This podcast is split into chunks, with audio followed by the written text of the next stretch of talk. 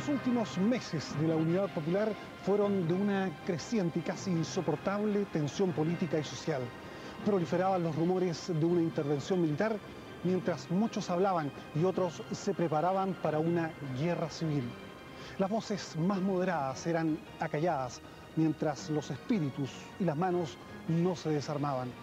Las reuniones conspirativas de oficiales superiores de las Fuerzas Armadas eran recurrentes en Santiago y en Valparaíso. La Armada parecía encarnar a los sectores más proclives a una solución militar de la crisis política.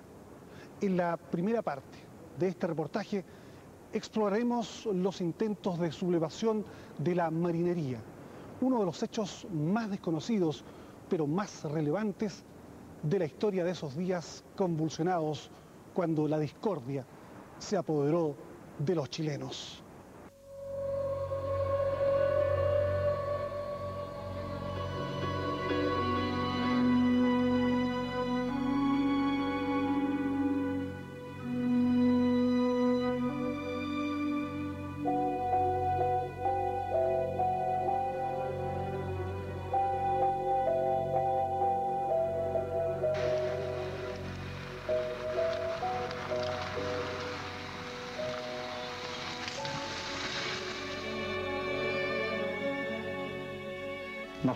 Cada día que salíamos de nuestras casas encontrábamos los generales un, puñado de maíz en la puerta de nuestras casas tildándonos de gallinas. Éramos incapaces de reaccionar. Las reuniones conspirativas de generales y almirantes antiallendistas que se habían efectuado en la casa del abogado Jorge Gamboa en Locurro prosiguen el 24, 25 y 26 de agosto en la casa de Juan Casís, dueño de las asesinas JK en calle Pajaritos y en el hotel Sheraton. Tomaban contacto con nosotros eh, civiles y nos reuníamos en, ciertas casas, siempre cambiando con mucho cuidado, ¿eh? para conversar qué se podía hacer. Y si usted me pregunta, yo ni me acuerdo los nombres. Unas veces eran allá en Locurro, en casa de un abogado. Activos participantes de estos encuentros son los generales Sergio Arellano y Javier Palacio, los vicealmirantes José Toribio Merino, Patricio Carvajal, Sergio Huidobro e Ismael Huerta. Mantuvimos claramente una separación entre las responsabilidades de los partidos políticos y las responsabilidades que correspondían a las Fuerzas Armadas. Yo no hablé nunca con un militar golpista. El general Augusto Pinochet prometió que la salida del general Carlos Prats debía lavarse con sangre de generales. Y él fue llamando y optó por pedirles la, no, a pedirnos la renuncia a todo. Pronto se da cuenta que buena parte de los oficiales superiores del ejército están por una salida golpista y aunque pide renuncias, evita medidas contra ellos. Tres generales, Arellano, el Calvivero, no sé si Baeza también y el que habla, le dijimos que no. Las simpatías a favor y en contra del gobierno están divididas en las Fuerzas Armadas. Un creciente sentimiento anti-UP choca con la voluntad de algunos uniformados partidarios del gobierno. Otros mantienen una estudiada reserva de sus opiniones. Y de estas cosas oiga, no, no, hay que meterse mucho, esa es mi experiencia. En el ejército no hay que meterse mucho, pero hay que ser vivo, sí, hay que tener buen olfato.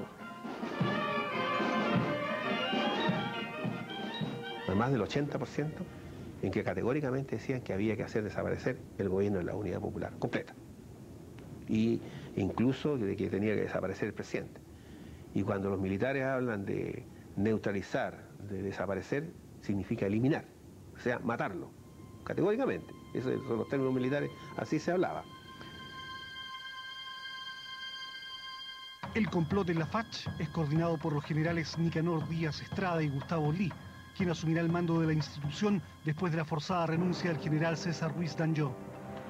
Al entonces capitán Jaime Donoso no le cupo dudas que se preparaba un golpe militar cuando, cumpliendo funciones como oficial de ronda, decidió revisar pasada la medianoche la Academia de Guerra, encontrándose con un cabo que le impedía el acceso a una reunión secreta. Lo detuve con mi pistola en la mano, le, le dije usted está inmediatamente detenido su oficial y llegando a la, sala de conferencias que había en la Academia de Guerra ahí donde estaban reunidos los generales, yo no sabía que eran los generales, pero irrumpí en la puerta de forma violenta, golpeé la puerta con el pie y la abrí y, y me di cuenta que estaban todos estos generales reunidos con sus estados mayores y que estaban haciendo una práctica, lo que se llama un juego de guerra, y yo, eso yo lo conocía porque recientemente había sido alumno de la Academia de Guerra, y, vi que el, objetivo del, juego de guerra era la moneda y Tomás Moro, y la casa del presidente Tomás Moro. Entonces a mí ya ahí no me quedó ninguna duda de que se estaba planificando un golpe de Estado, pero absolutamente ninguna duda. Se lo comuniqué a mis amigos, a Vergara, a Garbacho y a Isinena, a todos los capitanes que nos juntábamos en la universidad donde íbamos a clase, y ahí ya nos sentimos más motivados para hacer la denuncia directa al presidente de la República. Frente a la denuncia, Allende no actuó o no pudo actuar. Más preocupante parecía ser la llama del descontento naval. El mando en Valparaíso presionaba para que el almirante Montero Cornejo fuera reemplazado por el almirante José Toribio Merino, verdadero propulsor de una sublevación para terminar con la unidad popular. El Armada rápidamente sin sin que se hubiese un decreto supremo, el comandante en jefe de la Armada Real era prácticamente el almirante Merino. Casi todos los oficiales de la, digamos, de la Marina son de proveniencia de sectores terratenientes. Estaban demasiado agraviados, por decirlo menos, porque le habían quitado parte, digamos, de sus intereses, ¿no? en alguna oportunidad con algunos oficiales nos reunimos a comentar lo que estaba pasando, porque nosotros teníamos muchos problemas de seguridad, seguridad en nuestras casas, seguridad de nuestros niños en los colegios, falta de alimentación, la gente que reaccionaba en general muy mal contra nosotros porque no habíamos tenido ninguna actitud este, fuerte con respecto a lo que estaba pasando. Nos preguntamos por qué tienen derecho a voto los oficiales y por qué nosotros no podemos tenerlo. O sea, eh, entonces todo ese tipo de cosas eh, la diferencia, o sea, digamos, en el trato, digamos, con el personal, eh, la alimentación, digamos, yo solamente encontré un marino, digamos, que me dijo una vez en toda la marina que los oficiales tenían un estómago especial y que ellos tenían que comer otro tipo de comida, que nosotros podíamos comer, digamos, la comida del fondo que se preparaba para todos, pero ellos no, ellos tenían que prepararle, digamos, una comida especial. Bueno, solamente en la cabeza de uno caía, digamos, esa idea. El, el es muy bonito porque la, conducción del personal, el mando, eh, exige una preocupación especial con respecto a toda su gente igual. Los oficiales marinos siempre se creyeron ellos eh, como la Marina británica. Ellos no permitían, no se hablaba, ningún cabo ni sargento con un oficial. Durante las elecciones de 1970 se había producido una notoria diferencia entre la oficialidad de tendencia derechista y los suboficiales de tendencia centroizquierdista. Cuando el candidato Alessandri iba ganando en, los cómputos, todos los televisores de las unidades, por ejemplo, estaban encendidos. Cuando el candidato Allende empieza a, ganar en, en cómputo, a superar al candidato Alessandri, los oficiales detuvieron, eh, apagaron los televisores. Y eso ya significó un, como un digamos, de la, de porque zapateó, gritó y al final tuvieron que encender los, televisores. Fue un, choque muy violento para nosotros, que éramos muy anticomunistas por nuestros principios de formación. Pero por otro lado, este, había sido elegido por mayoría y, teníamos por conciencia y formación también, teníamos que aceptarlo, ¿eh? pero fue aceptado con, problemas. Se da una situación muy similar a lo que se dio o se daba en, la vida civil. existían dos clases sociales muy marcadas y se tomaba posición por una, se tomaba posición por la otra. Y la oficialidad en forma gruesa adoptó una posición que era la posición de, la clase social, en definitiva la posición de derecha. El candidato Allende prometió digamos, aumento de salario para la Fuerza Armada y lo cumplió. Los marineros parecían contentos con el gobierno que les otorgó beneficios sociales. Nosotros teníamos sueldos verdaderamente miserables. Por lo tanto, nosotros estábamos verdaderamente, la marinería, agradecidos del gobierno porque nos había aumentado en un 100% el salario. Algunos suboficiales planteaban también la democratización del acceso a los rangos superiores de la institución. Nosotros decíamos, si este gobierno realmente está preocupado por los problemas sociales y quiere mejorar la situación también al interior de la, de la Fuerza Armada, va a llegar a ser una escuela única donde se forme el personal de, de la institución.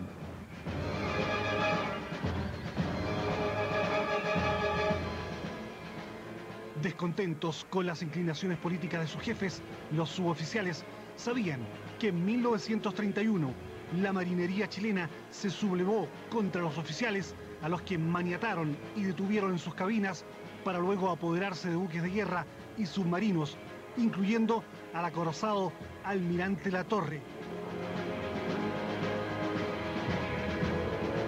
Durante varios días, toda la escuadra y dos bases navales estuvieron en poder de los rebeldes, quienes reclamaban mejores sueldos, un trato más justo y reformas sociales en el país. El gobierno reprimió a los amotinados y la aviación militar bombardeó a los buques. Finalmente los marinos se entregaron siendo procesados por insubordinación. Esa rebelión de entonces no había sido olvidada por los suboficiales que en 1973 creían que frente al golpismo de algunos mandos debían actuar. Era una conspiración absolutamente desenfrenada esa altura del partido. Era tan desesperante que la población civil, el gobierno, no tuviese la capacidad de saber lo que nosotros sabíamos y que si lo sabían tuvieran una actitud tan pasiva y tan complaciente con lo que estaba ocurriendo en el país. También se corrían rumores de que habían sectores de la Fuerza Armada que estaban eh, ganados, y sobre todo de la suboficialidad eh, y de los soldados, por eh, el mundo socialista. Aquí no hubo una infiltración de partidos o, de políticos civiles hacia el interior, fue una, al revés, una exfiltración de una información que queríamos sacar del interior de la, de la Armada y buscamos distintos mecanismos. Yo escuché esa información de, la conspiración. Un suboficial y un marinero se reunieron con Carlos Altamirano denunciando la insurrección que estimaban se estaba fraguando en la Marina, planteándole además una audaz propuesta para desbaratar o anticiparse al golpe. Esos marineros habían ideado todo un plan para secuestrar o detener a la oficialidad de tres o cuatro de los buques importantes, el Prat, no sé cuál otro, bueno, eh, y encerrarlos en sus respectivos eh, cabinas, que era lo que había hecho el año 31, 32, la rebelión de la marinería. Se creó una suerte de eh, lazos de comunicación con, personal y fundamentalmente gente de la misma, del mismo año de, de escuela, de las distintas unidades. A bordo eh, ya empezamos a organizarnos de la forma en que se organiza eh, un buque de guerra, digamos, con, con comandante, segundo comandante, jefe de departamento. Esa era la organización que nosotros teníamos. En el caso de golpe, me iban a informar a mí a bordo de la escuadra. Entonces yo iba a entregar la información a, mis compañeros, por lo que lo, éramos leales al, presidente Allende. A tratar de, de neutralizar el golpe. Deteniendo los oficiales. Yo les dije, bueno, pero, porque e, esa era mi idea, y no sé si era la correcta. Pero ¿pueden los marineros manejar esos barcos que tienen una serie de complicaciones? Me imagino. Yo escasamente me he subido a un barco no sé más. Pueden disparar las baterías de esos barcos. Según ellos, podían. La verdad de las cosas es que no era muy difícil tomarse los buques, porque había una sala de armas, eh, la mayoría de las veces ni siquiera esa sala de armas estaba custodiada, ya estaba con candado, eh, por lo tanto no era, no era el problema de la sala de armas, sino que el problema era qué hacer con, con, con, eso, con esos buques, qué hacer, eh, bajo qué pretexto. Ya, que, que fuera... ¿Podían dirigir el buque sin los oficiales? Sí, sí, sí. ¿Sin los oficiales? Sin los oficiales. Hay, digamos, todos los, suboficiales que son navegantes, fácilmente ellos pueden, pueden eh, ya lo hacían, de hecho, el, lo, eh, el 31 y el 91. Yo, como le digo, tenía la opinión contraria de que eh, los marineros pudieran tomar el control de los tres, cuatro principales barcos chilenos y, y, amenazar Valparaíso o amenazar otro de los puertos. La idea era adelantarse al, al, golpe militar. ¿Y hacer qué? Eh, digamos, tomar las unidades, tomar las unidades de la escuadra, eh, en apoyo a, al gobierno. Ellos dicen que podrían haberse tomado las cuadras. ¿Usted cree que podrían haberse tomado las cuadras? Sí, claro. Se empezó a conocer que eh, una, una, información que cuando la operación UNITA estuviera en Chile el, el 73, sería el, el momento de, del golpe de Estado. También se decía que pretendían bombardear la población de La Salina, yeah. bombardear Talcahuano, bombardear Valparaíso. Alguien pensó en un momento determinado, bueno, si, si nos atacan la, la, la aviación o si no, y, y, si, y si hay una guerra civil, eh, indudablemente eh, las condiciones cambiaban, pero no era que fuera un, plan de, de, de, bombardear la escuela naval o bombardear Valparaíso, pues no, no tenía razón de ser. La que nos contaron que era la estrategia era, era llegar en la noche, eliminar a los oficiales y forzar a la guardia, pero una actitud potente y fuerte, porque está decidido, o sea, usted sabe que no necesita mayoría para para tomar control de situaciones, gente que está muy decidida a algo, era zarpar con los buques, con la guardia, los buques pueden navegar con la guardia, zarpar con los buques de Valparaíso y bombardear la población de Salinas. Lo que nos motivaba a nosotros era impedir una masacre a, la, a, la, a, los civiles. ¿Pero ustedes no estaban decididos a liquidar, a matar a los oficiales? No. A eso contestó en, en, en, en reuniones totalmente independientes. Oscar Guillermo Garretón y yo, mire, creemos muy difícil esto, creemos imposible, sería un error de ustedes eh, este tema. Para él, por supuesto, que yo creo que era una locura. Me da la impresión que a mí Altamirano es un hombre mm, que dice la verdad. Yo creo que mm, él, él no los llamó, yo creo que él no los llamó. Y cuando fueron a preguntarle a Altamirano qué es lo que tenía el Partido Socialista para defender el, el gobierno, eh, sencillamente no respondió, no tenía nada. Era mucha, era, era mucho, digamos, incendio y, y sin fósforo. Que él parecía, digamos, muy radical, o sea, yo pienso que él ponderaba muy bien, o sea, de cómo lo que implicaba, digamos, eh, el asunto al interior de las Fuerzas Armadas. Altamirano desalentó a los marineros, pero estos siguieron reuniéndose convencidos de que ya habían perdido la oportunidad de apoderarse de los buques durante el tanquetazo del 29 de junio. Eh, salieron los tanques a la calle, entonces hubo posibilidades de que hubiera un golpe de Estado. Entonces, lo único que se podía hacer entonces era, era apoyar al gobierno. Y para apoyar al gobierno había que, que, tomarse las unidades de guerra.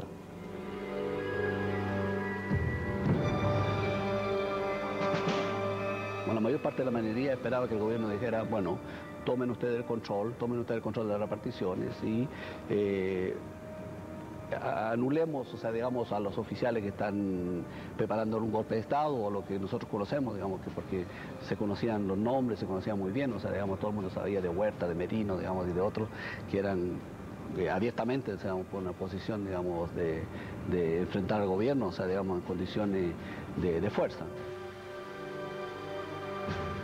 Yo creo que la, idea fue muy, muy certera, porque si nosotros en ese momento lo hubiéramos tomado el buque, eh, las cosas habrían cambiado. Porque si una unidad de la escuadra, como era el buque insignia, se hubiera tomado, los otros, digamos, habrían seguido el mismo ejemplo. Los marinos partidarios del gobierno se juntaron en el restaurante Los Pingüinos de Valparaíso, donde se enfrentaron dos posiciones. La primera planteaba tomarse las unidades de la escuadra y los cuarteles de tierra de la Armada, inmediatamente informados que había un golpe de Estado en marcha. Y la segunda, que proponía derechamente un autogolpe, es decir, apoderarse de la escuadra y las bases antes que la oficialidad superior tuviera tiempo de desencadenar el golpe derechista que veían como inminente. Un autogolpe nos ponía, digamos, en una posición ilegal, en una posición ilegítima, y es por eso que nosotros no queríamos un autogolpe. Sí, digamos que defendíamos con mucho ardor el oponernos al golpe de Estado. Si había un golpe de Estado, nosotros, nosotros organizados, nosotros teníamos la capacidad, o sea, digamos, de desobedecer, organizado, y de tomar el control de la unidad. O sea, digamos, una que era mayoritario y lo otro era que íbamos a tener las armas. se vota la posición y gana la posición de oponerse al golpe.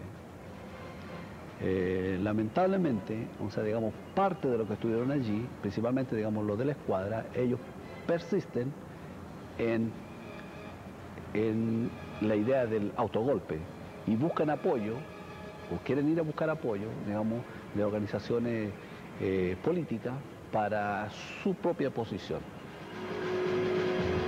Pero los oficiales de la inteligencia naval ya estaban tras los pasos del personal embarcado y de tierra comprometido en la defensa del gobierno. Fue un día bien tenso y cuando me fui a acostar, eh, yo tenía un camarote chiquitito en un buque que no era muy grande y entonces yo puse arriba del, escritorio que estaba al lado de la cama una fusil ametralladora y le di instrucciones a la guardia de que por favor si tenía que decirme algo me llamaran por teléfono y no hicieran tal de ir a, golpear la puerta o a entrar al camarote. Y, me llamaron por teléfono en la noche para avisarme que, había una situación compleja en uno de los buques, me parece que era el Blanco, donde se había recogido gente, se estaba produciendo una situación anómala. denunciado un intento de subversión del MIR y del Partido Socialista en la Armada, cientos de marineros, cabos y suboficiales son detenidos en Valparaíso y Talcahuano, siendo sometidos a violentos interrogatorios. Fueron brutalmente torturados con un objetivo, con el objetivo de que dijeran no tanto de cuál era lo que ellos estaban implementando, eh, cuál era la preparación de ellos, cuál era la estrategia de ellos, sino que Óscar Guillermo Garretón y Carlos Altamirano los había invitado a ellos y en cierta medida eran los inspiradores de, esta, de este presunto autogolpe o acción sediciosa. Ellos, a pesar de las horrendas torturas, declararon siempre de una lealtad única que ellos nos habían invitado a nosotros que ellos habían insistido en entrevistarse contra estos dirigentes políticos y de que nosotros jamás ni los conocíamos.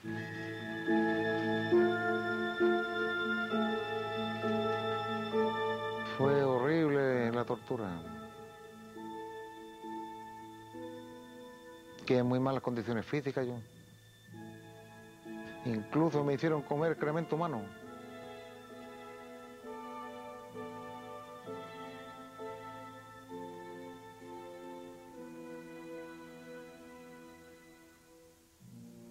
Ahí quedé muy afectado yo de la vértebra lumbares que hasta en estos momentos no he podido recuperarme nunca más.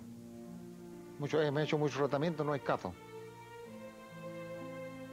Porque incluso una operación puede ser peligrosa, puedo quedar inválido. Porque hay un tipo de tortura que se llama el tirabuzón.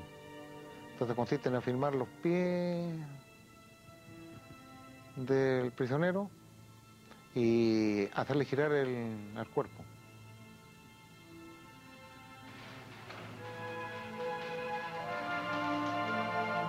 Los suboficiales fueron acusados de subvertir la escuadra, planificar el asesinato de oficiales y pretender bombardear los puertos.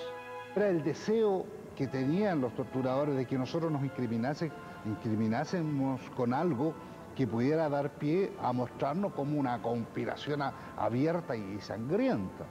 Pero en rigor Lo que nosotros queríamos era que no se rompiera el Estado de Derecho. Antes de que se diera el golpe de Estado, ellos querían eliminar lo que llamaban la quinta columna.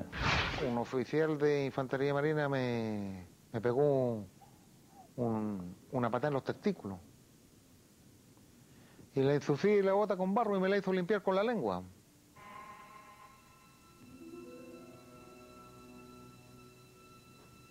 Ahí yo, yo, me, yo lo rechazaba eso, pero me- fui presionado y forzado a hacerlo.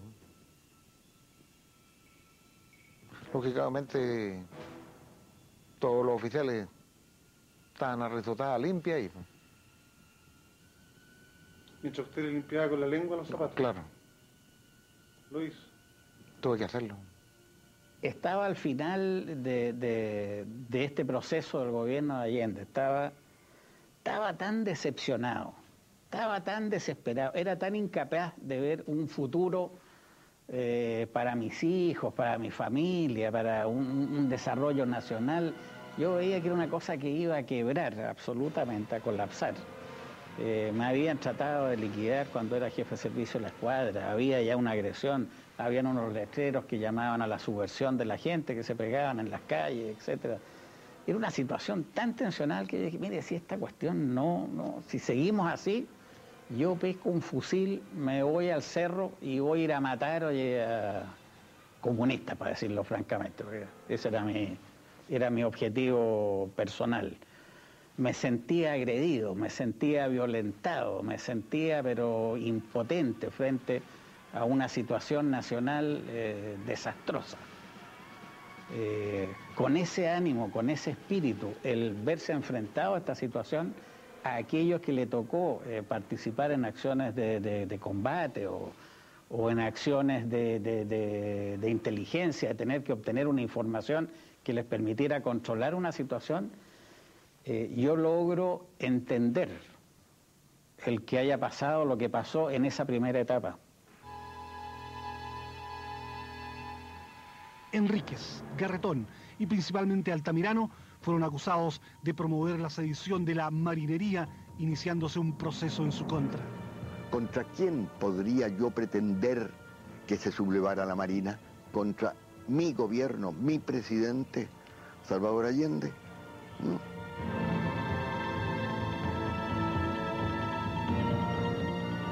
El líder socialista Carlos Altamirano era conocido por su ardiente retórica revolucionaria. Estaba entonces convencido que un choque entre la izquierda y las fuerzas conservadoras era inevitable. Yo lo dije mil veces, viene un enfrentamiento armado, pero no provocado por nosotros, sino provocado por la derecha, provocado por el golpismo eh, naval y provocado, obviamente, lo que hoy día es obvio para todos los, para todo el país, por la CIA. Históricamente no ha existido una revolución desarmada. Semanas antes del golpe, llegó a proclamar que ante la violencia de la derecha y el imperialismo, el pueblo está en condiciones de incendiar y detonar el país desde Arica Magallanes en una heroica ofensiva libertaria y patriótica. respondimos nosotros añadiendo más benzina, añadiendo más combustible a la hoguera.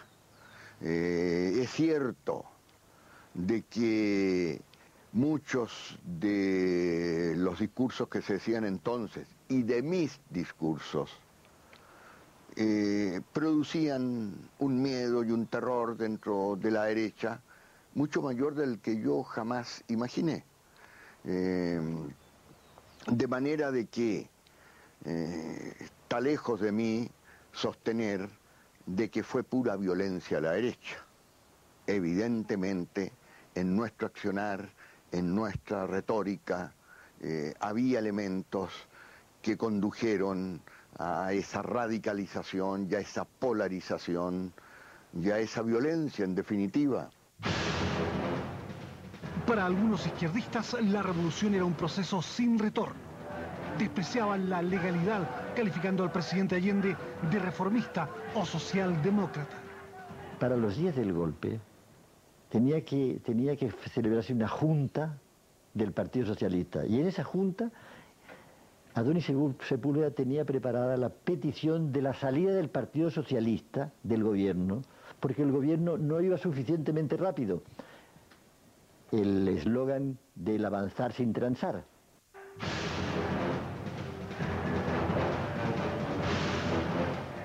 Acá hubo, no, hubo tomas, eh, tomas que no, no tenían justificación, que no, que no ayudaban. Hubo en esto un, extralimitaciones, hubo lo que yo he mencionado, izquierdismo, que favorecieron realmente al adversario. El flamígero lenguaje de Altamirano y la irresponsabilidad de dirigentes ultraizquierdistas que pretendían acelerar el tranco revolucionario con grupos armados, toma de fábricas y campos, tenía su contraparte en el sabotaje de las brigadas de Patria y Libertad destinado a estrangular el abastecimiento de las grandes ciudades.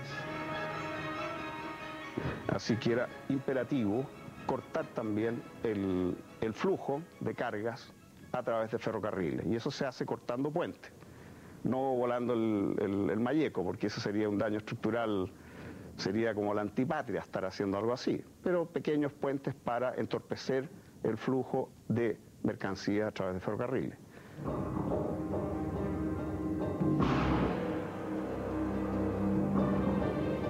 Capitaneado por Roberto Time, el Frente de Operaciones de Patria y Libertad desata una oleada terrorista contra otros servicios claves como la electricidad, caminos y distribución de combustible.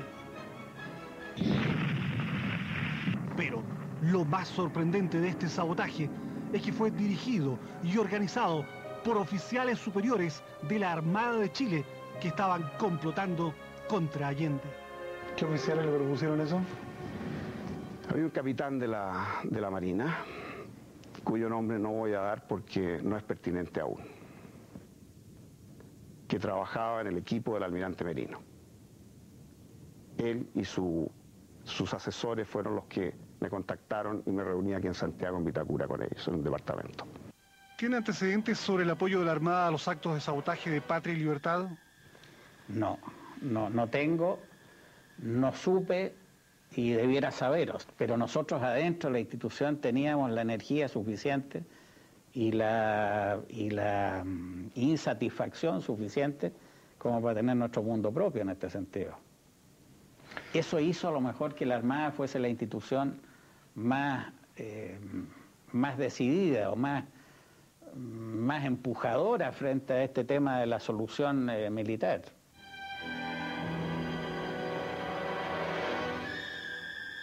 La violencia y los atentados estrangulan al país y constituyen el caldo cotidiano del menú periodístico. Time declara que su grupo era nacionalista y no de ultraderecha como se le ha indicado asegura que no tuvieron responsabilidad en los asesinatos del general Schneider y del comandante Araya. ¿No tiene ningún muerto sobre la conciencia a propósito de estos atentados? Muertos sobre la conciencia. En un momento la confesión del dirigente nacionalista, el mea culpa de Carlos Altamirano y la verdad de los grupos armados. Muertos en mi conciencia por accidentes que se produjeron a raíz de estos atentados como por ignorancia o por, eh, por eh, fallas logísticas, ¿cierto? Por ejemplo, cuando el oleoducto de Concepción a, Santiago eh, lo cortamos en Curicó, en una parte que va visible sobre un potrero, y por la ignorancia nuestra y de los que nos apoyaban logísticamente, el oleoducto también transporta gas licuado. Entonces al poner la carga explosiva empezó a salir gas en toda esa zona y eso llegó a unas casas de unos campesinos y cuando los campesinos sintieron olor a gas prendieron un, fósforo y explotó toda la zona, ¿cierto? Y creó muerte y destrucción. Obviamente que esas cosas duelen.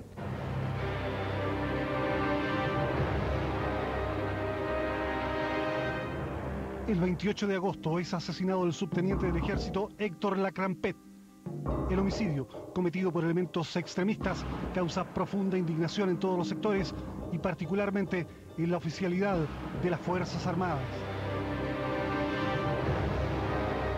Yo fíjese que todos los días esperaba que eh, Allende se iba a poner firme y así ya se acabó la chacota.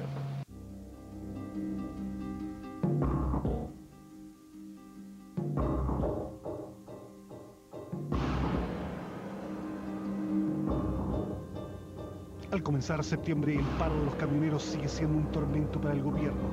Resulta difícil hacerlo fracasar porque los transportistas son financiados con fondos de la CIA y de empresas venezolanas, peruanas y mexicanas canalizados por Orlando Sáenz y la Sofofa. La producción industrial y agropecuaria se ha desplomado. La ineficiencia, la politización y la indisciplina laboral causan estragos en las empresas estatizadas.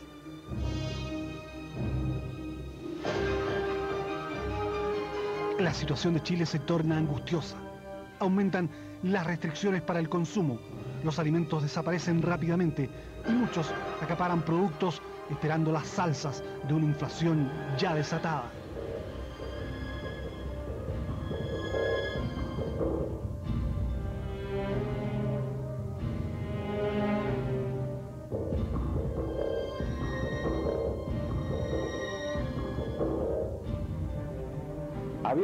Rumor en Santiago de que los alimentos prácticamente eh, se los había llevado el barrio alto, la gente más acomodada de la población oriente de Santiago, cosa que no era efectivo.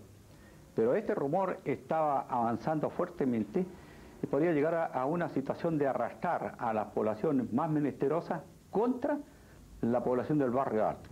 Al final, en los últimos tiempos, cada 10 minutos había un acto de sabotaje. Y los camiones se separaron, los camioneros, porque recibían un subsidio.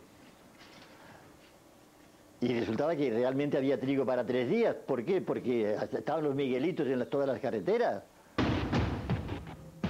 En dos ocasiones se voló, literalmente voló, destruyó una modestísima tienda que tenía mi mujer, que no tenía mayor participación en política,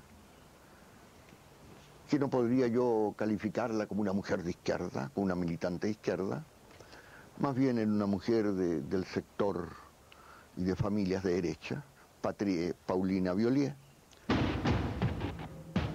empieza una presión hacia el movimiento para que cumplida la misión de sabotaje, ¿cierto?, de apoyo al paro y de creación de condiciones para un golpe, a que empiecen a- eh, nuestra gente a atentar contra dirigentes de izquierda. Hay quienes desean acelerar la descomposición del país para provocar la tan esperada intervención militar y establecen contacto con el capitán de Marina en retiro, Vicente Gutiérrez, que trabaja como instructor para Patria y Libertad. Y a este oficial se le pide, a este exoficial, que, y se le dan nombres de personas, de dirigentes de la UP, a los cuales había que hacerles atentado en sus casas. Liquidar, por ejemplo, a quiénes? Voy a dar un solo nombre. Se nos pidió concretamente que atentáramos contra el secretario general del Partido Socialista, Carlos Altamirano, a lo cual me negué absolutamente y desde, desde luego no se hizo. En una ocasión, estando comiendo en mi casa, Jorge Arrate, que en ese entonces era ministro, no recuerdo de qué ya, eh, de repente sentimos una balacera, salimos, bueno, el auto del ministro había sido atravesado de lado a lado por cuatro o cinco impactos de bala, pero esto ocurrió varias veces.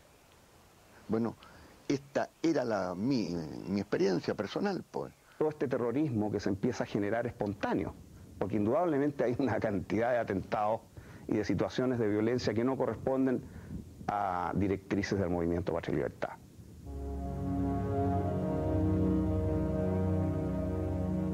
Allende siente la agudización de los conflictos y quizás la comparación con el presidente Balmaceda. El suicida empieza a rondar como un fantasma en las dependencias presidenciales.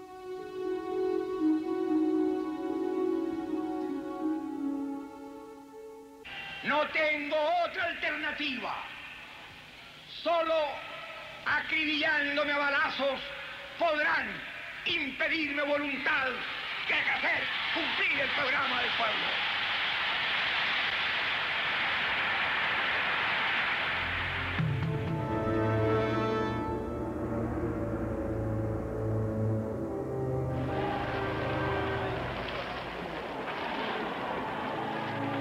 Padres se habían trasladado, pero de alguna manera la gente sabía, digamos, que seguía siendo la casa y por lo tanto había manifestaciones, de vez en cuando hubo no solo caceroleos, sino que intentos de avanzar hasta la casa con piedras, en fin, eso lo vivimos.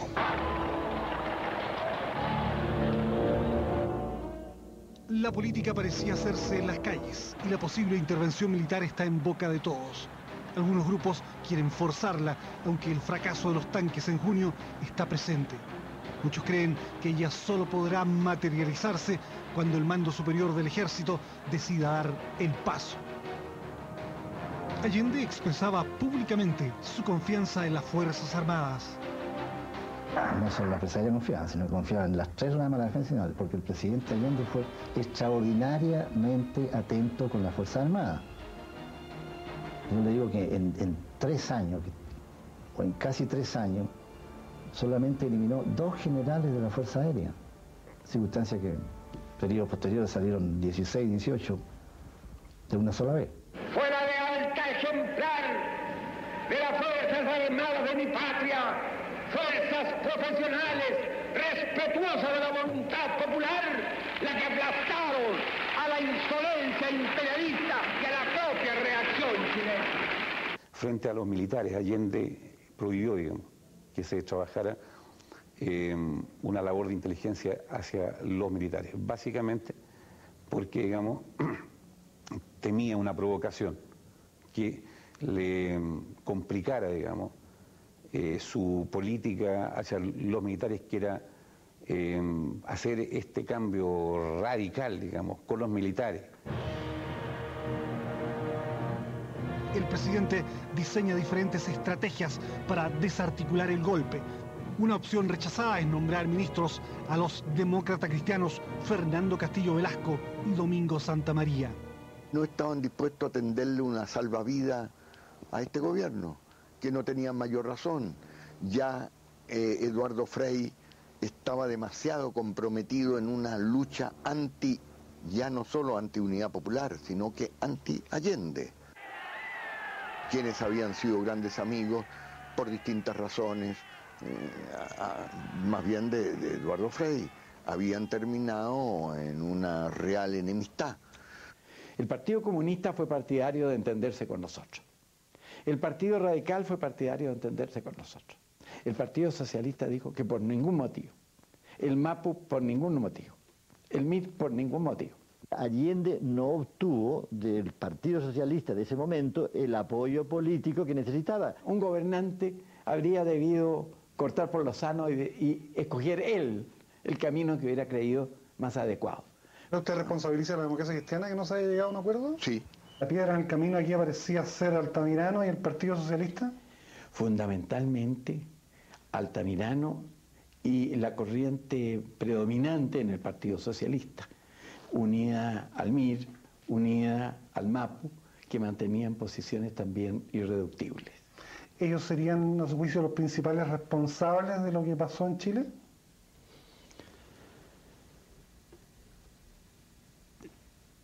No sé si los principales, pero si por principal se entienden los que tienen mayor cuota de responsabilidad, yo creo que sí.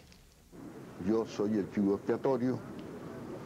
En el, eh, yo he sido el causante principal del golpe.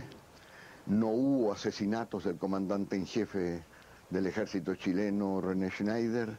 No hubo participación de la CIA. No hubo terrorismo de la derecha en que se volaban una vez por semana torres.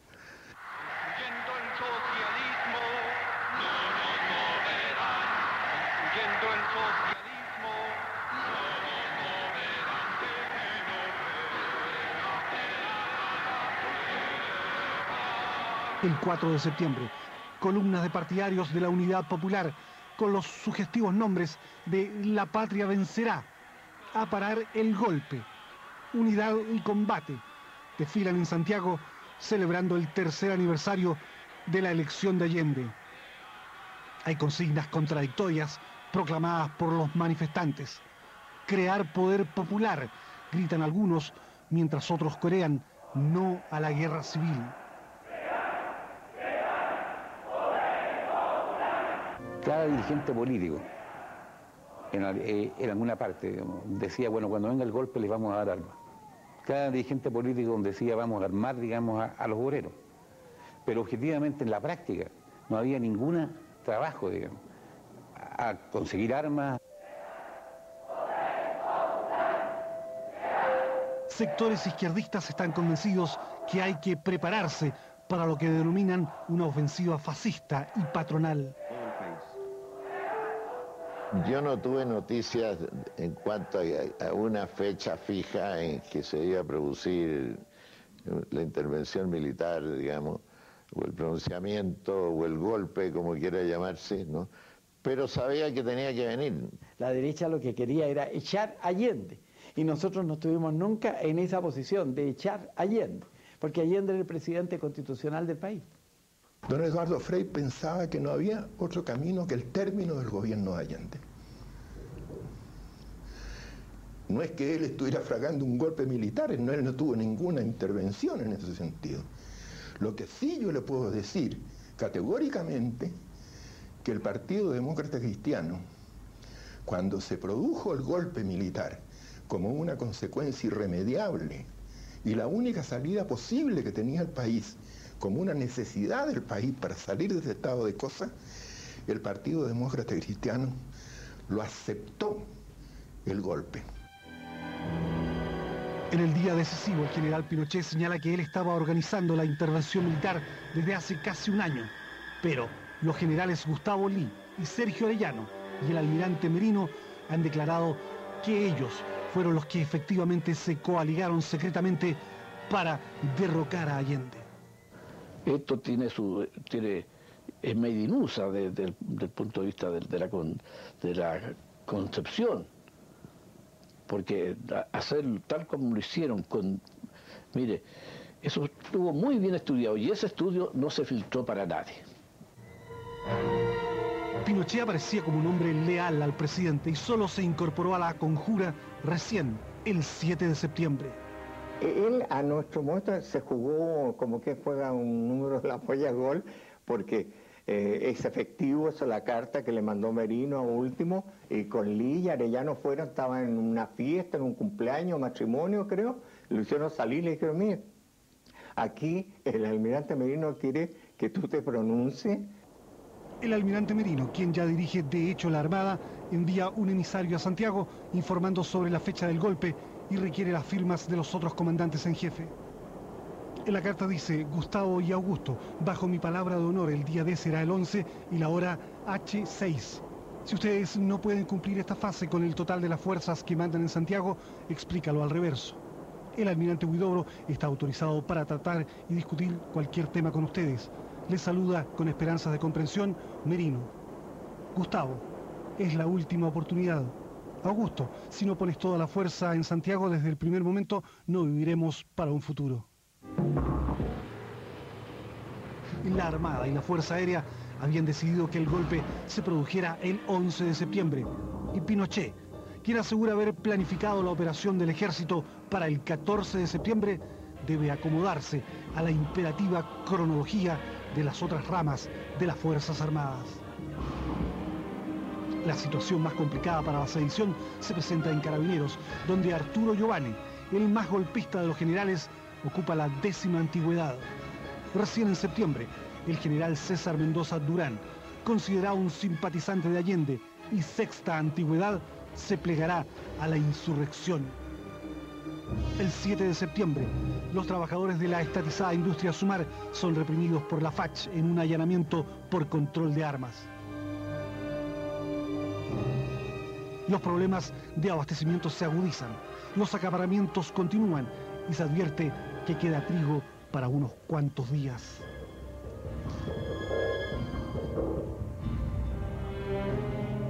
Víctor Pey, amigo del presidente Allende, le propone negociar con Estados Unidos y conseguir trigo a precio reducido de las grandes reservas norteamericanas. La iniciativa que yo había tomado era ponernos de acuerdo con los norteamericanos, pagarles si era muy fácil. Yo le digo, aquí primó una ideologización y una cosa de eso de avanzar sin transar que no tenía sentido. En el último periodo Salvador Allende estaba muy tenso, muy tenso, muy preocupado de la situación. Eh, yo recuerdo que tuvimos una conversación en la moneda con, él unos 10 días antes del, golpe militar, una tarde, con, concurrimos los dos, Arturo Girón y yo, y nos preguntó, por ejemplo, si teníamos pasaportes. dijimos, no, nosotros no sacamos pasaportes. Entonces dijeron, saquen pasaporte y preocúpense, preocúpense de su familia que pueda ocurrir. En aviones Hércules llegaba cargamento de, ah, de M16, fusiles de asalto, que por lo que me daba cuenta yo no había ningún control aduanero. Dos aviones C-130 Hércules descargando armamento en una unidad de transporte, donde venían eh, militares de, en este caso Infantería Marina de Paraíso, a recibir camionadas de armamento. El 8 de septiembre, el retirado general Prats almuerza con el presidente y le sugiere abandonar el país. Allende responde jamás y le habla del plebiscito que ha programado para resolver democráticamente la situación. Allende tenía el apoyo incondicional del general Augusto Pinochet Ugarte, del jefe de la Marina, del jefe de la aviación, de otra serie de generales que no quiero ni nombrarlos porque algunos de ellos estuvieron en contra del golpe, otros cambiaron, los Brady, los Urbina, ta, ta, ta, ta, mm, almirante.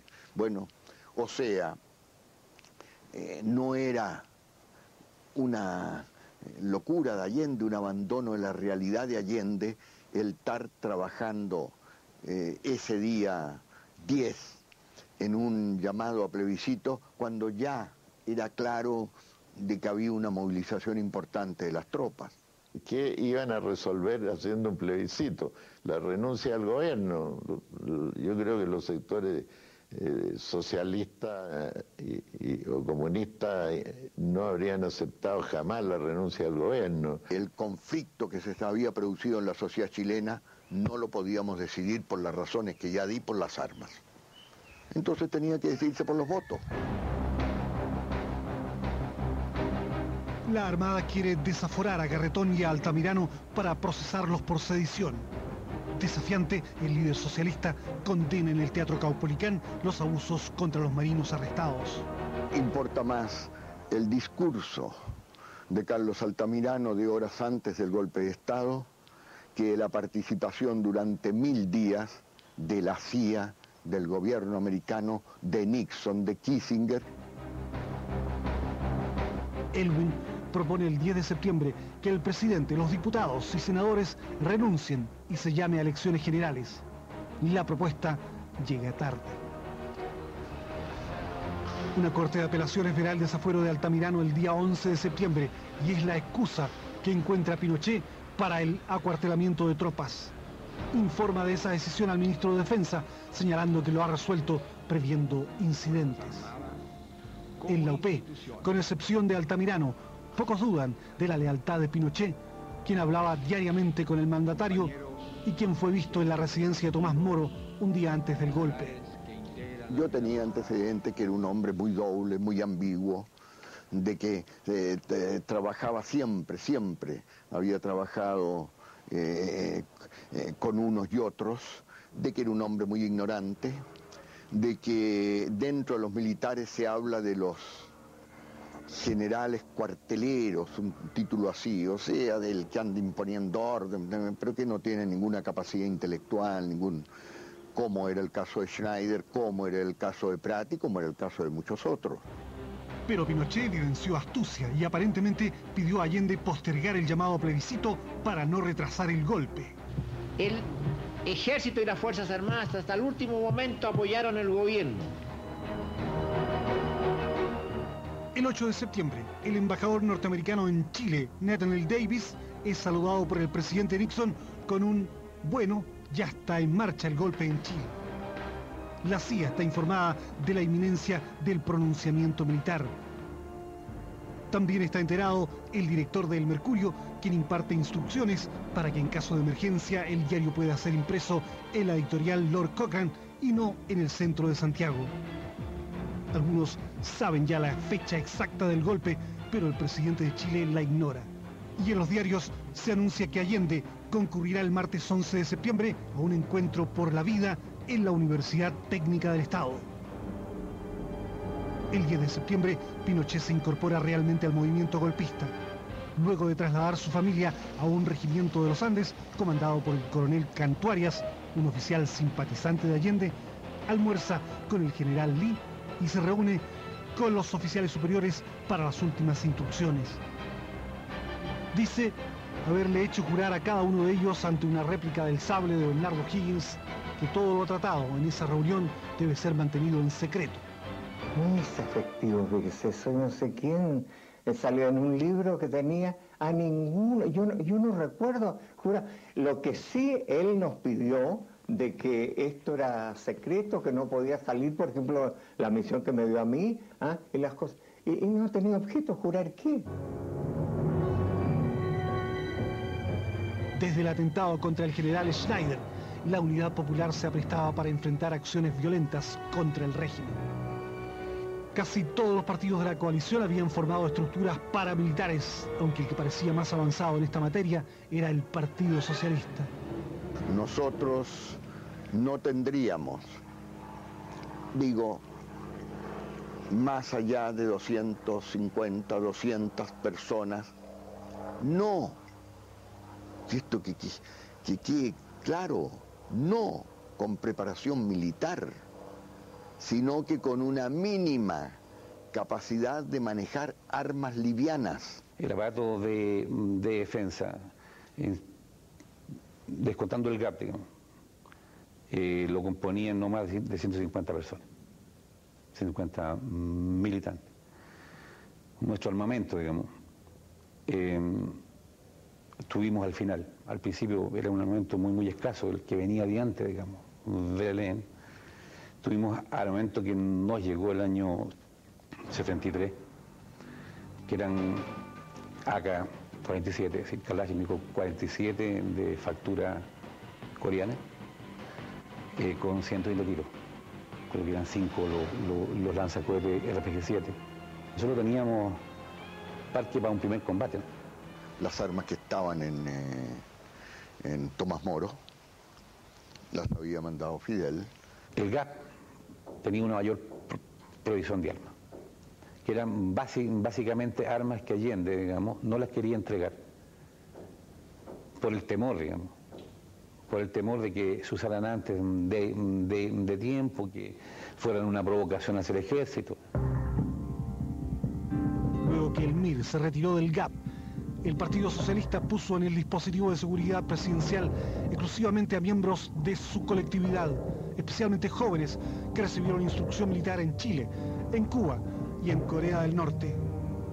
Sí hice gestiones para de que un número muy limitado, por lo demás, de 30, 40 compañeros, fueran a tomar cursos eh, de armas. Era la misma gente que cuidaba a Fidel Castro que no, nos preparaba a nosotros. El adiestramiento o el entrenamiento que tengo, ¿no es cierto?, es en, en defensa personal, en inteligencia, contrainteligencia en Cuba y en, en Corea. Hay compañeros hoy día que, que aparecen, bueno, Rambo, James Bond no les llega a los tobillos, ¿ya? Y eso no éramos nosotros, nosotros éramos simplemente militantes de un partido que, que se nos pidió si queríamos eh, dar una mano aquí en esto, eh, proteger al, dirigente, todo, pero no éramos más que eso. Nosotros teníamos, teníamos algunas armas, pero que para mil personas. Ridículo para, para enfrentar.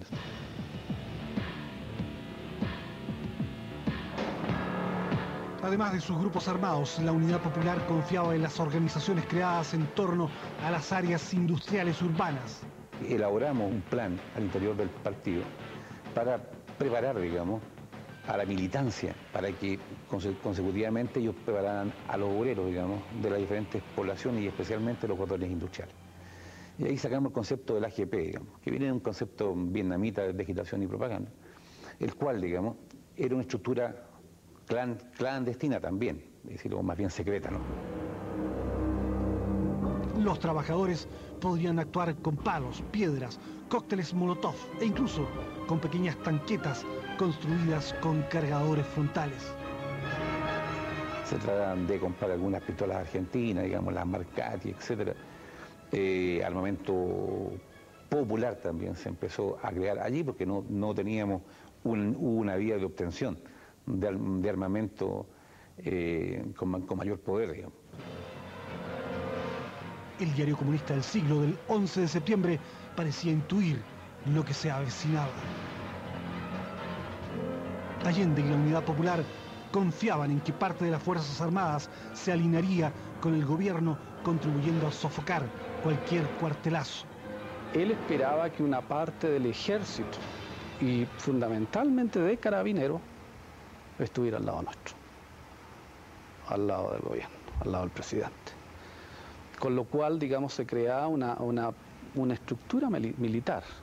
Eran fundamentales los cordones industriales, la movilización del pueblo, eh, la lucha de los estudiantes, pero contando con un sector significativo del mundo militar. El propio jefe socialista consideraba que en caso de un golpe, Allende no debía refugiarse en la moneda algunos de sus correligionarios estimaban que debía buscar apoyo en las poblaciones y en los cordones industriales. Pero Altamirano pensaba que debía dirigirse a un regimiento leal al gobierno y allí organizar la resistencia a los facciosos. Porque ahí daba más tiempo para preparar una defensa, para que el pueblo saliera a las calles, para que, en fin, pero el propio aparato militar socialista había construido en el Arrayán un barretín de seguridad para esconder al presidente en el caso de un golpe. En donde teníamos hasta baño abajo, en, una el jardín que son con eh, entradas secretas.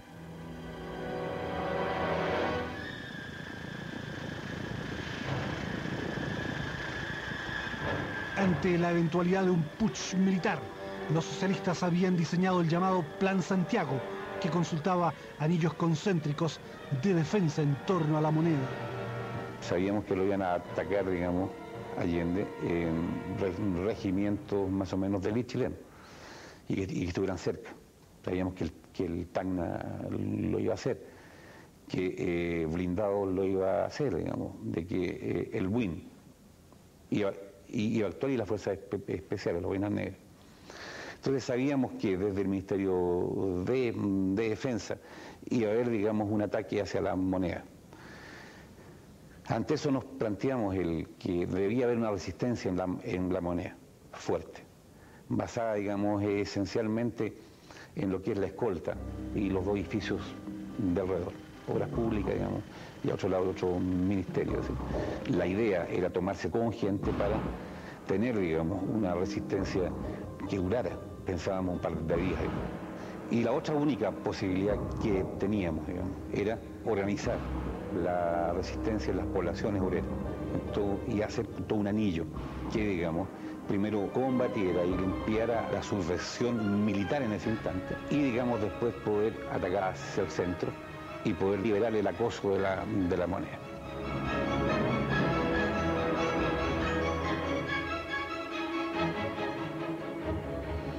En un instante, el diseño táctico de los militares para asaltar la moneda y los recursos del aparato militar izquierdista para defender este palacio presidencial.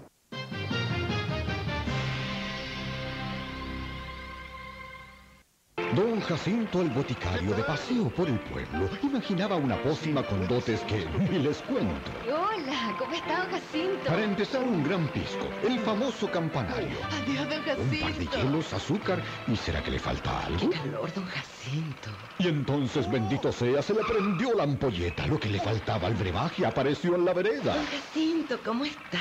¡Oh! Campanario Sauer, bendito seas. Perdonaste dos veces. ¿Hasta dónde vas a aguantar? pero fue sin querer, perdóname. Sofía no quiere ver la verdad. Te amo. ¿Te pegaba? Quiero que te vayas. Sofía. Yo aguanté cuatro años. No vamos a estar nunca bien, tú estás enfermo. Viviana Rodríguez, Pablo Macaya, Katy Cobalesco. Jamás pensé que esto me pudiera pasar a mí. La rabia y la violencia se dibujan en su cara. Tengo miedo. No quiero estar sola. Una historia de amor manchada por el dolor. Sofía y el cruel silencio del maltrato. Cuentos de mujeres. Jueves 22 horas en TVN. Antes de mí tú no eras tú, antes de ti yo no era yo. Antes de ser nosotros dos, no había ninguno de los dos. No había ninguno de los dos. Oh. Antes de ser parte de mí, antes de darte a conocer.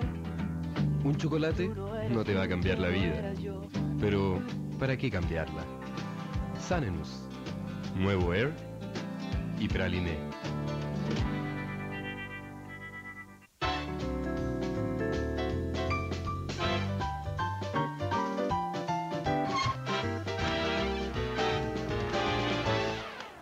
Éxito total. Agosto, última oportunidad. Alargamos la mejor promoción de autos para que esos pocos chilenos que faltan no se queden sin su Chevrolet. Aproveche. Nadie le dará más facilidades. Venga y haga el negocio como usted quiere. El candado tiene maña.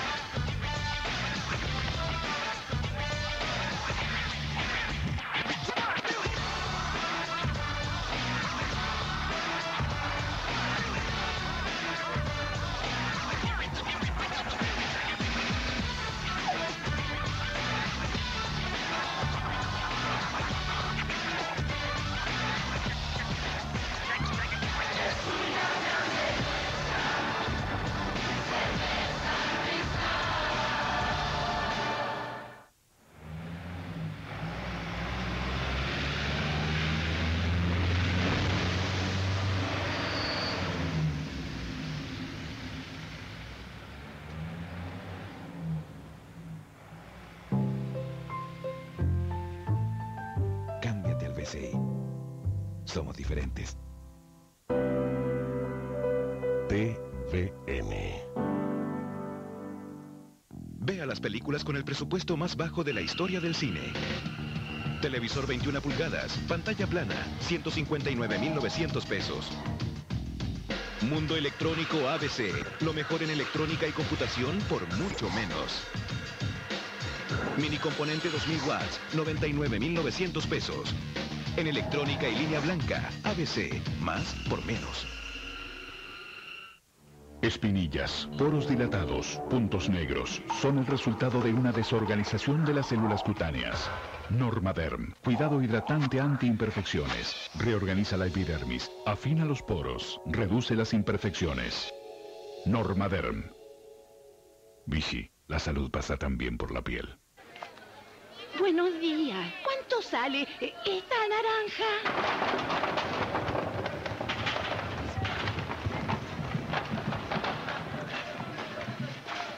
Si vas a pedir fruta, mejor pide Watts. Es rico y con todo el sabor que buscas. Cuando dan ganas de Watts, dan ganas de Watts.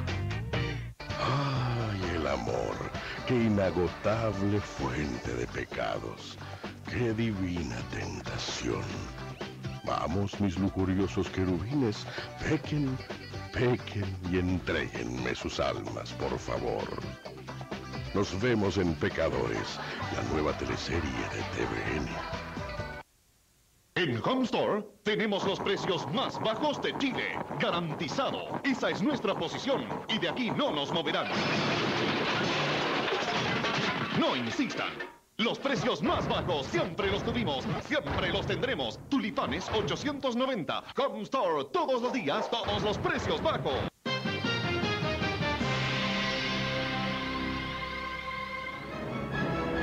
Exactamente a mí tenía que, que establecer un cerco en torno a la moneda, no a distancia inmediata, La moneda no se tocaba, salvo orden superior. El ataque a la moneda incluía también una acción frontal de los blindados. El envolvimiento del cordón industrial Vicuña Maquena estaría a cargo de la Escuela de Infantería. El BUIN controlaría el norte de la capital y el Maipo neutralizaría el cordón Cerrillos y Maipú.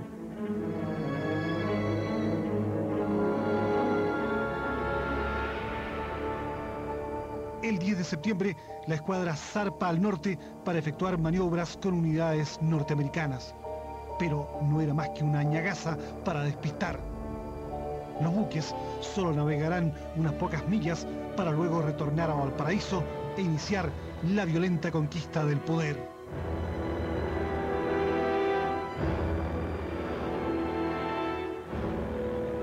El presidente Allende sabe que la situación es muy tensa, pero el día 10 se reúne en la residencia de calle Tomás Moro con su mujer Hortensia y su hija Isabel, que acaban de regresar de México. Yo llegué con unas chaquetas que mi propio padre me había encargado, eran dos chaquetas de verano. Y en un cierto momento que él estaba con asesores, estaba Carlos Briones, estaba hablando Letelier, en fin, Augusto Olivares, Joan Garcés, en un cierto momento él interrumpió y fue al vestidor, digamos, y se probó las chaquetas, con, esa, con ese espíritu que tenía él, así no le importó interrumpir porque quería ver cómo estaban las chaquetas. Quedó contento, le gustaron, sin embargo dijo, me gustan, espero que las alcance a usar. Después de la medianoche, el Plan Silencio sacará del aire a varias emisoras izquierdistas santiaguinas, mientras equipos de civiles y militares preparan los bandos que serán propagados por una cadena radial en contacto directo con el Ministerio de Defensa. Los operativos Cobre y Ariete prevén la detención de los dirigentes de la Unidad Popular. La FACH ha trasladado los Hawker Hunter a Concepción para evitar posibles atentados y desviar la atención. Bueno, en el presente mapa, a una escala aumentada, sacada por nuestro propio servicio de fotografía, se le hizo el briefing a los pilotos indicándole los blancos que tendrían que abatirse al otro día a primera hora.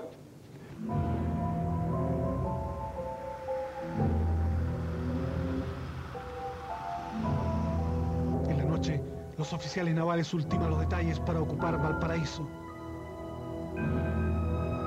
escuadra navega hasta Papudo e inicia el regreso al principal puerto chileno.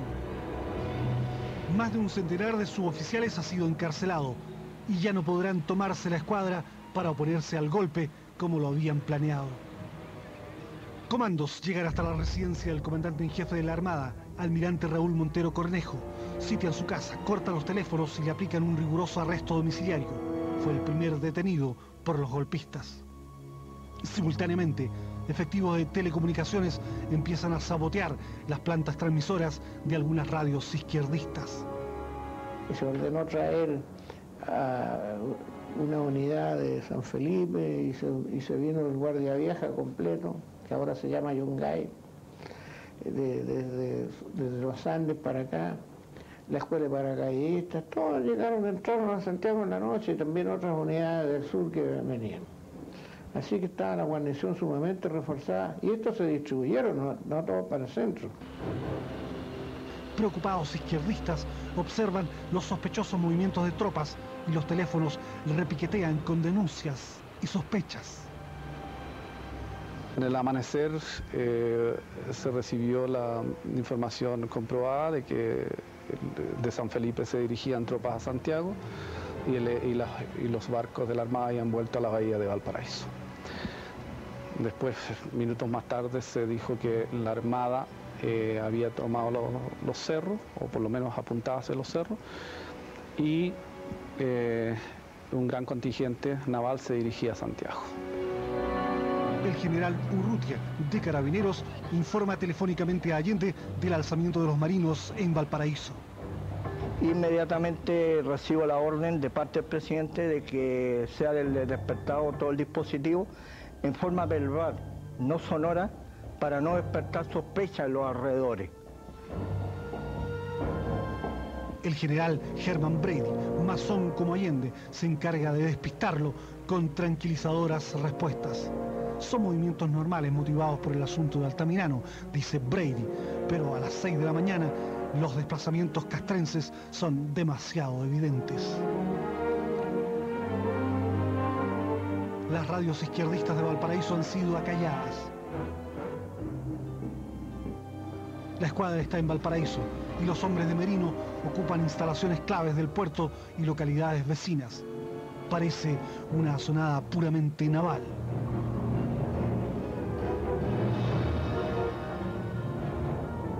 A las 5 de la mañana, los Hawker Hunter, cada uno provisto de cuatro cañones de 30 milímetros, cohetes SNEL y 34 cohetes Sura, son alistados en Concepción para una misión muy especial.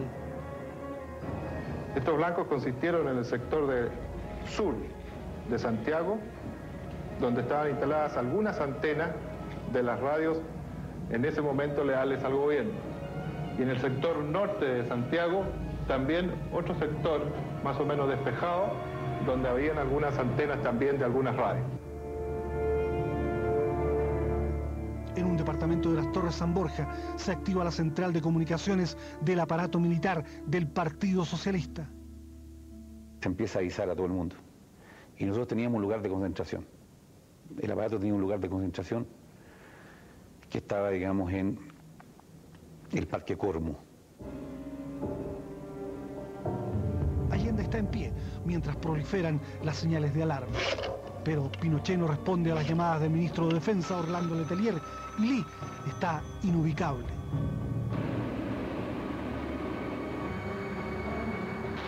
Allende decide partir a la moneda, mientras los jóvenes de la Guardia Presidencial cogen rápidamente sus fusiles AK, algunos lanzacohetes y ametralladoras pesadas. La orden presidencial al chofer Julio Soto es perentoria.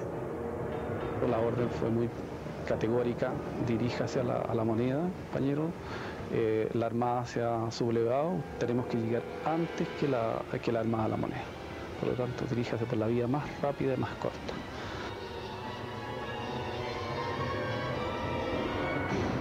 Sobre las semidesiertas calles santiaguinas vuelan los Fiat 125 de la Presidencia de la República y por sus ventanas asoman las bocas de las metralletas acá. Creo que no han encontrado, pero a nadie en las calles, era una ciudad completamente fantasma. Y ese día éramos muy poco. En los tres años de, de dispositivo de seguridad del presidente Allende, debe haber sido esta la vez la escolta más escuálida, que, pues, la seguridad más escuálida que tuvo el presidente Allende. Despegan desde Carriel Sur en Concepción los Hawker Hunter y casi a la misma hora llega al Palacio de Gobierno el presidente Allende. Entramos al centro, a gran velocidad, eh, y llegamos al Palacio de la Moneda cuando todavía estaba todo bajo calma, digamos. Mi horario comenzaba alrededor de las 7 de la mañana para hacer el análisis de prensa del presidente. Eh, recuerdo de que el- cuando llegó el presidente, la Guardia de Palacio, Carabinero, eh, estaba resguardando el- todo el, el perímetro del Palacio Presidencial. Así que nada hacía prever de que unas horas más tarde íbamos a estar bastante solos. Yo ocupé la oficina del comandante en jefe del ejército por ser el general más antiguo que había en ese momento en Santiago. A las siete y media, el ministro Orlando Letelier es detenido por subalternos en el Ministerio de Defensa. A las 7 horas y 40 minutos, Pinochet llega atrasado al cuartel de Peñalolén para dirigir las operaciones del día. Su ayudante, el coronel Osvaldo Zavala, dice que no está de acuerdo con el golpe, siendo inmediatamente arrestado. La Fuerza Aérea el 11 de septiembre tuvo misiones aéreas y terrestres. Las misiones aéreas fueron de dos clases. Operación Silencio, es decir, colaborar al ejército para silenciar a las broadcasting del gobierno que eran numerosas.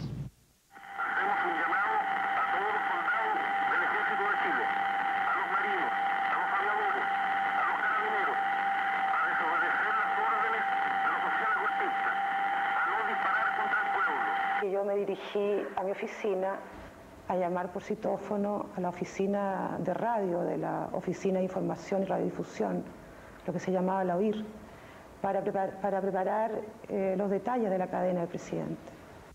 Informaciones confirmadas señalan que un sector de la marinería habría aislado Valparaíso y que la ciudad estaría ocupada, lo cual significa un levantamiento en contra del gobierno, del gobierno legítimamente constituido, del gobierno que está amparado por la ley y la voluntad de los ciudadanos.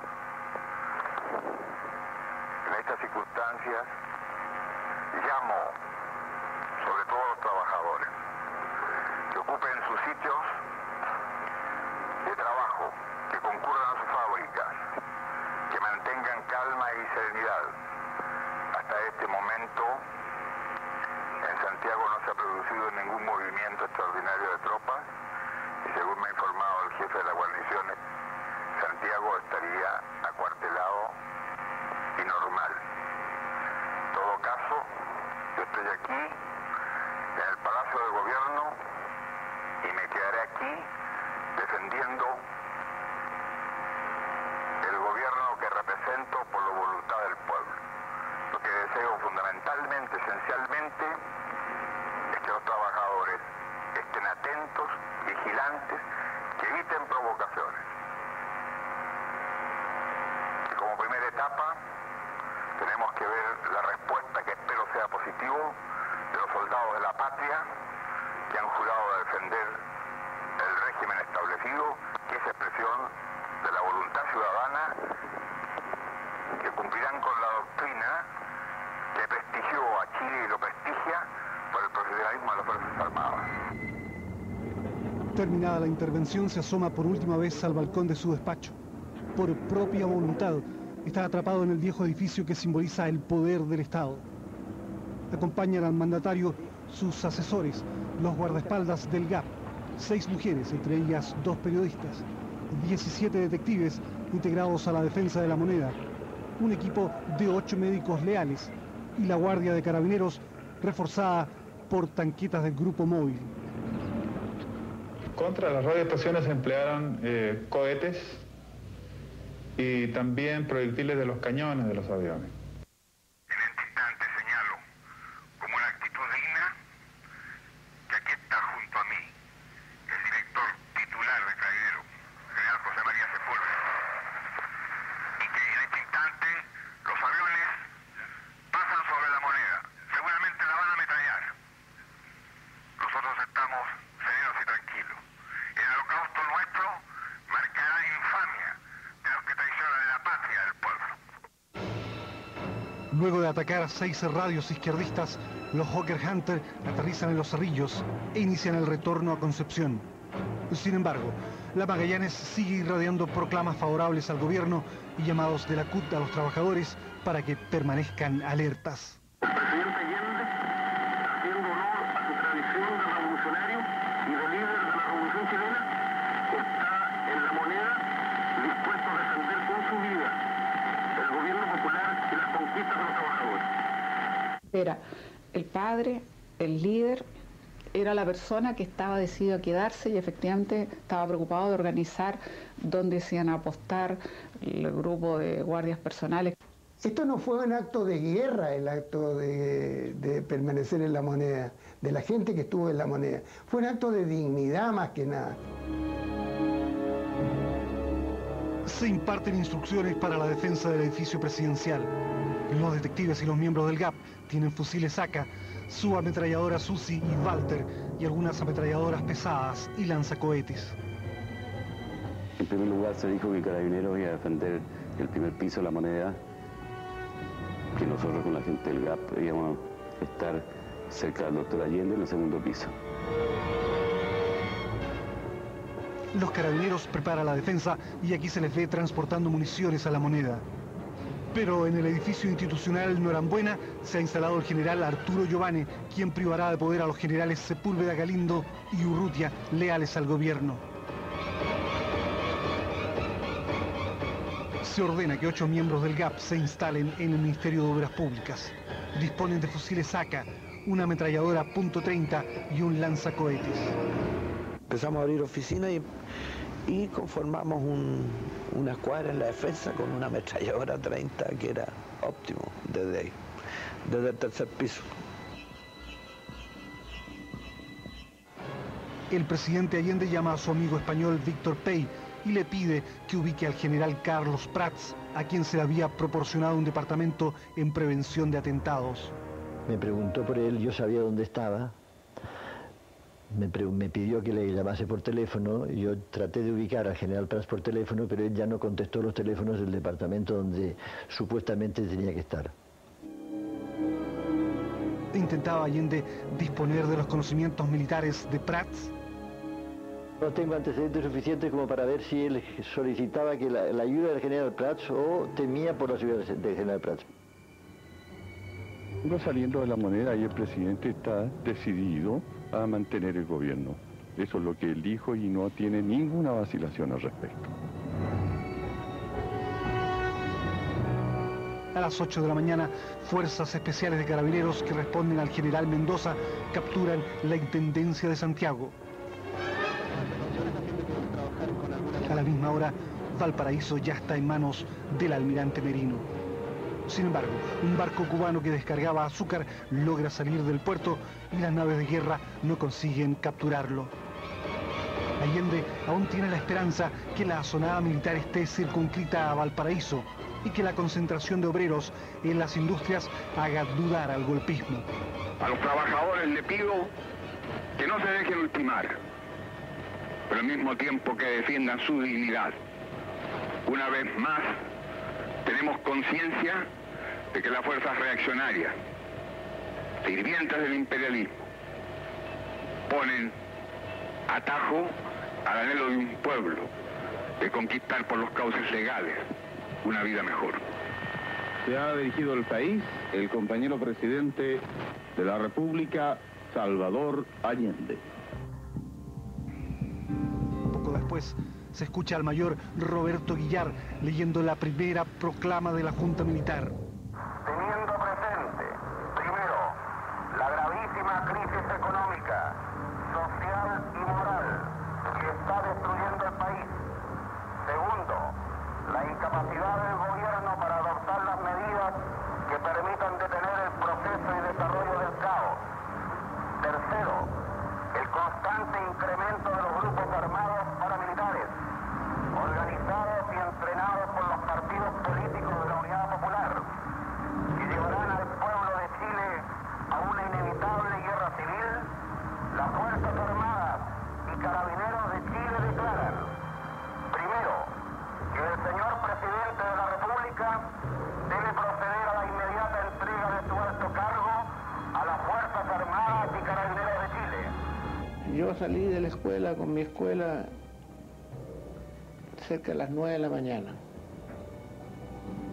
Y tal es así que no sabía lo que había pasado, de que por la radio a pila, que era como una novedad en esos tiempos, que llevaba un soldado alumno en, un, en el morral, yo me impuse de que se había formado una junta de gobierno. Los trabajadores de Chile pueden tener la seguridad que las conquistas económicas y sociales que han alcanzado hasta la fecha no sufrirán modificaciones en lo fundamental. Cuarto, la prensa, radiodifusoras y canales de televisión adictos a la unidad popular deben suspender sus actividades informativas a partir de este instante. De lo contrario, castigo aéreo y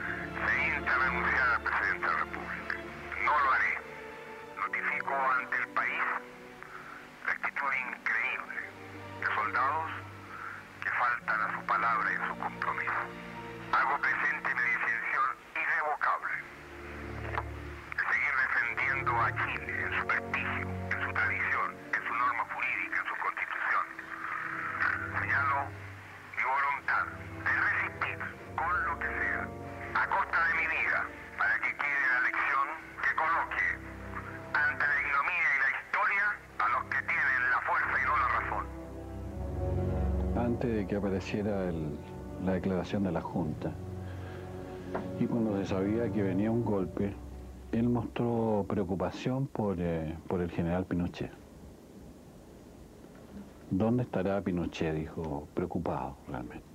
Firmado Augusto Pinochet Ugarte, general de ejército, comandante en jefe del ejército. Toribio Merino Castro, almirante, comandante en jefe de la Armada. Gustavo Lee Guzmán, general del aire, comandante en jefe de la Fuerza Aérea de Chile. Y César Mendoza Durán, general, director general de Carabineros de Chile. Más el señor Mendoza, general rastrero, que solo ayer manifestara su fidelidad y lealtad al gobierno, también será nominado director general de Carabineros.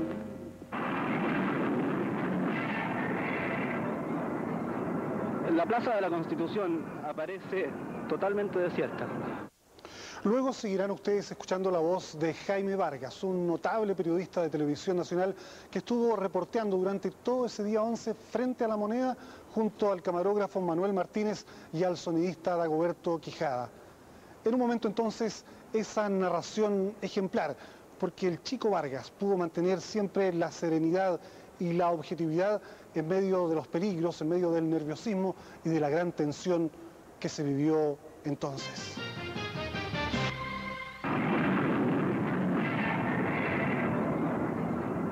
La Plaza de la Constitución aparece totalmente desierta. Solo giran en torno a ella periodistas, tanto chilenos como extranjeros, que están siguiendo las alternativas de lo que esta mañana está ocurriendo en Santiago de Chile. Al final de las bocacalles, en todas las que llegan hacia el Palacio de Gobierno, el público que ha sido detenido a regular distancia por fuerzas de carabineros. Incluso en las fuerzas de carabineros hay división. Unas están apoyando a la Junta Militar y otras al gobierno constitucional. La mayoría de las radios presenta este aspecto.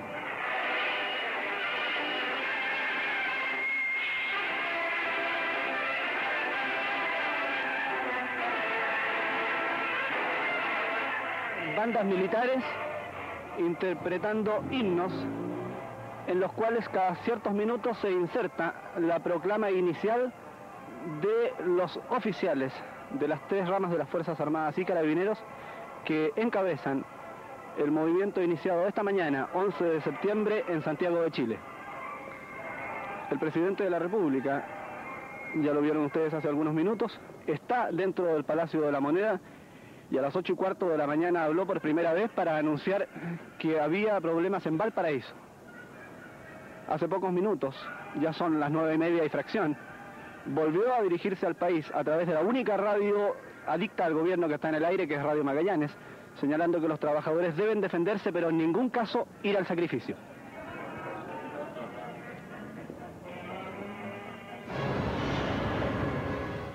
Allende empezó a portar el casco que le regaló el comandante Arturo Araya durante el tanquetazo de junio y el Kalashnikov obsequiado por el presidente de Cuba.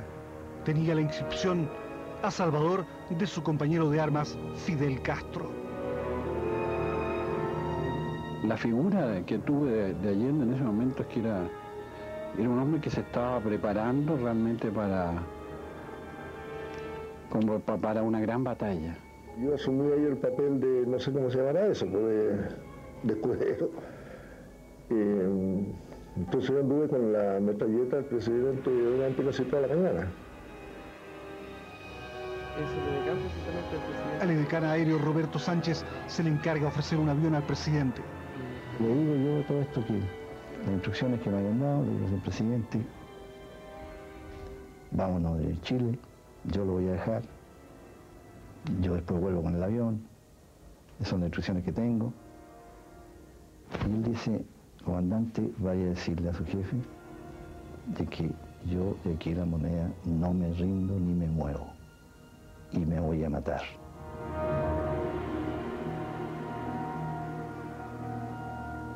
Coordinando el golpe desde el Ministerio de Defensa está el vicealmirante Patricio Carvajal, quien horas antes había disipado hábilmente las suspicacias de las autoridades del país. le dijo que el presidente anda con un fusil ametralladora, el que tenía 30 tiros y que el último tiro se le debe disparar en la cabeza. Es el, el ánimo que estaba hasta hace unos minutos atrás. Esas son novelas, nomás te puedo no se dispara ni, ni una, ni una, ni una pastilla al goma.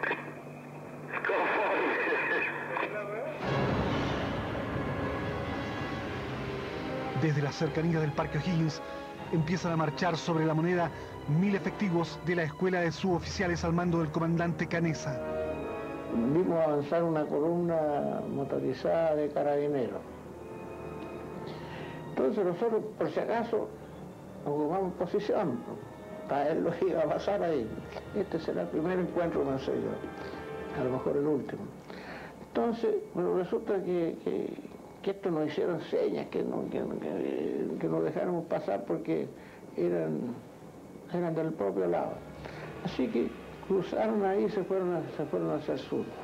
120 metralletas Walter son entregadas por el director de investigaciones Alfredo Ñañán a personeros socialistas y comunistas. La resistencia izquierdista se expresará en la zona sur de la capital. La dirección socialista, con Altamirano a la cabeza, se reúne cerca de la moneda en la Corporación de Mejoramiento Urbano. El gran error del Partido Socialista y mío en consecuencia fue el haber hecho creer de que había un real movimiento guerrillero, que teníamos fuerzas armadas con capacidad de enfrentar a un sector por lo menos del ejército. Sacamos las armas ese día y nos, y nos fuimos hacia el Parque Cor. Es decir, con una camioneta, digamos, llena, ll- llena de armas y un auto de escolta. Máximo teníamos unos 120 hombres. La comisión política, a las 10 de la mañana, da la orden de, de combate al partido. La orden de combate en, en- en defensa, digamos, de eh, gobierno popular, con ya sabiendo a esas horas de que no había ninguna unidad militar al lado del proceso, sino que era enfrentarse con más de 100.000 hombres digamos, a nivel de, de Chile. Eh, Decidimos en ese minuto entonces enviar a Hernán del Canto a la moneda a conversar con Allende porque por, todavía se podía circular por la Alameda. Yo escuché cuando él hablaba con un dirigente que al parecer le preguntó qué es lo que hacía, qué actitud tomar. Entonces el presidente le dijo, yo no sé lo que van a hacer ustedes, hagan lo que han predicado con tanto entusiasmo. Yo personalmente sé lo que yo tengo que hacer. De los políticos el que más me impresionó, ¿eh? ¿te fijas? Me da la impresión, yo creo que se tu- tuvieron que echarlo de la moneda, porque comienza a crear una psicosis colectiva. Cuando usted ve que el hombre está mal, mal, mal, mal, y usted está relativamente tranquilo, y el, hombre lo único que quiere es llorar y salir arrancando, lo tuvieron que echar de la moneda.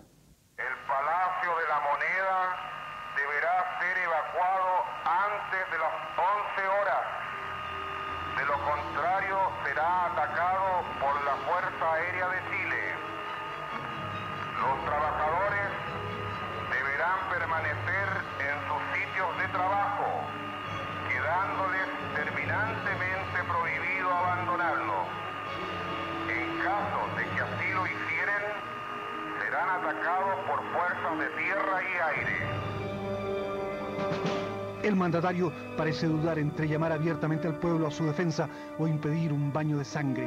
Había mucha gente que, pedía que Allende hiciera un gran llamado a la gente a, concentrarse en- en- alrededor de la moneda.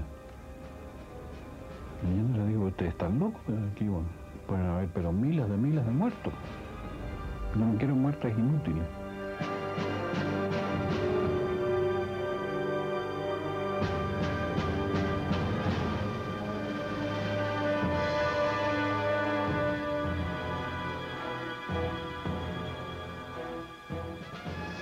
Varias redes extranjeras de televisión, incluyendo a la británica BBC y a la alemana ARD, están preparando reportajes y documentales sobre los 30 años del 11 de septiembre en Chile.